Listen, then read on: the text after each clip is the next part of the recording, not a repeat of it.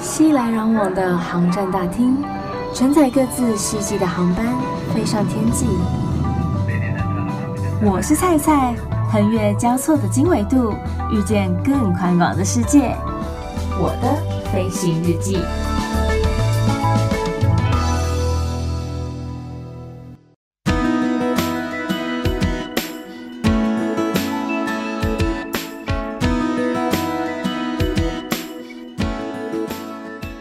Welcome aboard，欢迎收听我的飞行日记。我是空姐菜菜。一天当中最重要的就是咱们的早餐啦，早餐要吃的营养嘛，对不对？大家都说一天的活力就是来自于这个早餐了。那有没有人早餐会选择吃面包的？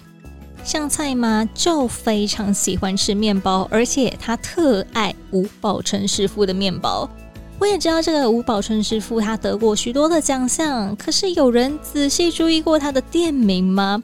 大家都直接说：“哎，吴宝春的面包店。”但是他的面包店并不是这样叫的哦，他是写着“吴宝春什么店”。那中间的第四个字是由一个麦麦子的麦，然后一个方方向的方所组成的。这个字叫做什么？这个字叫做“胖”。它的店名呢，叫做五宝城胖店，胖这个字就代表着面包的意思。然后这个字的发音啊，虽然听起来跟日文的面包很像了，可是其实它最早是来自于葡萄牙哦。在欧美国家呢，有许多人都信奉这个基督，然后在基督宗教的圣餐仪式里头，常常可以听到一首著名的中世纪拉丁文圣歌《Finis Angelicus》。那 Fanes 这个拉丁字就是卖方的字源，然后拉丁文是欧洲很多语言共同的这个字源，他们的智慧的字源。像这个面包的拉丁文 Fanes，它就衍生出意大利文 Fane、法文 fun，、西班牙文 Fan、葡萄牙文 Bo，然后它的发音，你有没有发现？其实都蛮相近的。如果你不仔细听的话，有时候还会想说你在说哪国语言啊？怎么听起来跟我的语言非常的接近啊？因为他们都是来自于这个拉丁文。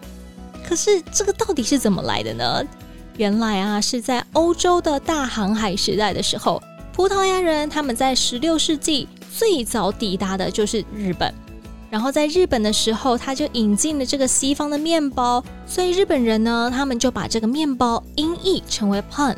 然后在日文的词典当中，他们也指这个字是来自于葡萄牙的外来语。后来不是有那个日本统治台湾的时期吗？日本人他们就把这个胖这个面包传到了台湾，所以后来这个食物的名字，这个面包虽然有融入到了台语当中。可是却没有被写成是中文字，因为中文我们还是称它为面包嘛，是在台语当中我们才会称它是为胖。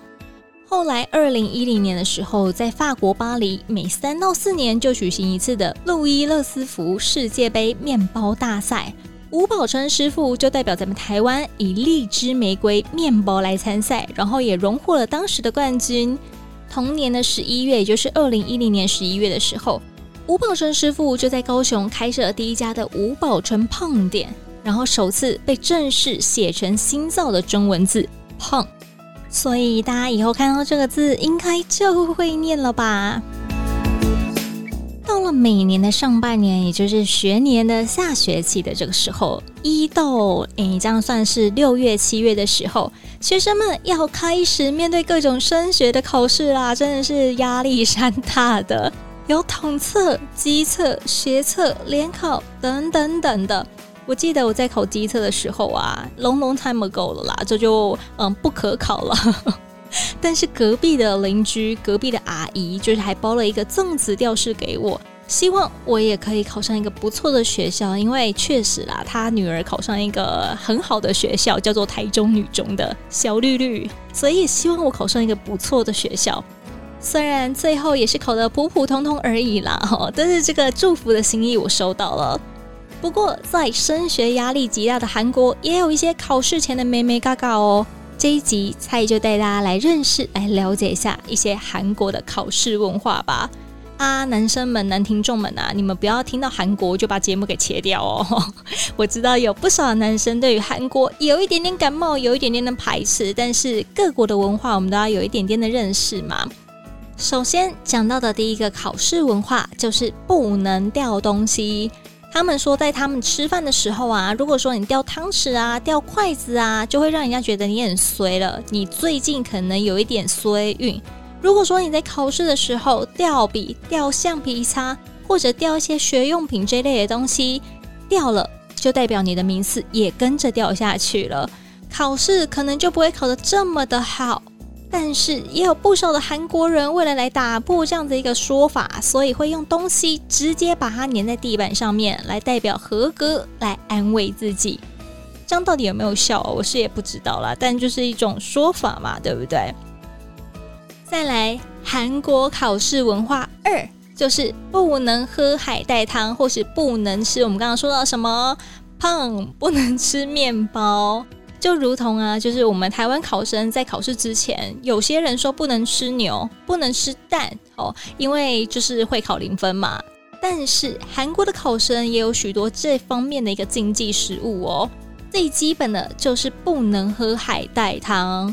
因为海带啊，煮过之后会变得怎么样？咕噜咕噜的，很滑，有没有？所以如果你喝了的话呢，就会惨遭滑铁卢啦。然后考试的时候也比较容易名落孙山。除了这个之外，他们的面包也千万不能吃，因为在韩文的普通话当中啊，面包跟零分是同一个字，fun。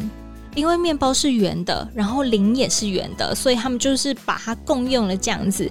也意思就是说，如果你吃了这个面包的话，会怎么样？会拿鸭蛋，会考零分啦。那到底什么能吃？因为像我们台湾就会吃粽子嘛，就是包粽嘛。他们会吃什么？他们会吃年糕。然后这个年在韩语当中的发音听起来跟考试考中及格的意思很像，然后也代表着这个幸运的含义。所以我们吃粽子怎么样？包粽啊。那他们就是吃年糕，让他们粘上一所心目中的理想学校。接着到了韩国考试文化三，高考进取。这个高考进取代表的是什么？就是如果说它有那种很魔性的旋律啊、歌词啊，会不断反复在你脑中一直徘徊不去的，名副其实的洗脑歌，就是高考进取。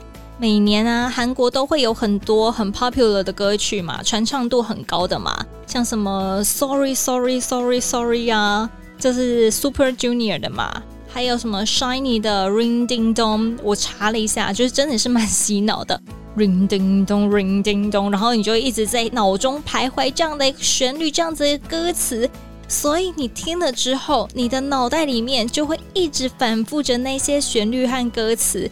你就没有办法专心在你的课业上面，你在考试的时候也没有办法集中你的精神，那这样子想当然而考试成绩也不会太好看吧。所以在考试那段期间，在准备的时候，千万不可以听这些高考进曲，否则很容易影响你的精神还有专注度哦。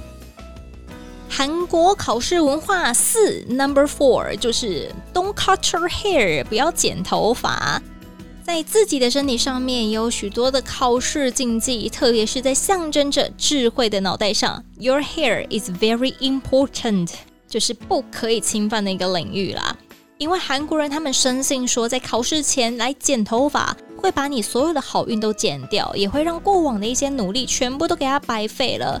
所以，如果你真的要剪头发的话，请你盯到考完试之后再随便你怎么剪，你都可以。你要理光头、龙青菜粒，但是千万不要在考试前剪头发。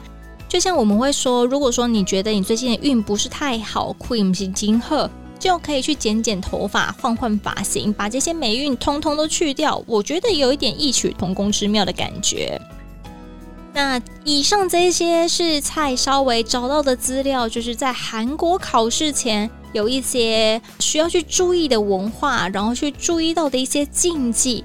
但是考试差不多到了一个段落了嘛，但是还是有一些人正在努力当中了。考试的期间真的非常的辛苦，非常的煎熬，而且会觉得怎么日子还没到，但是再努力一下，再拼一下，就快完成你的阶段性任务啦！希望大家都可以考取一个不错的成绩，不错的学校，不一定要真的是所有人认可的，只要你自己喜欢，然后你觉得在这所学校你可以学到你所想学的，那才是最重要的。Wish you luck！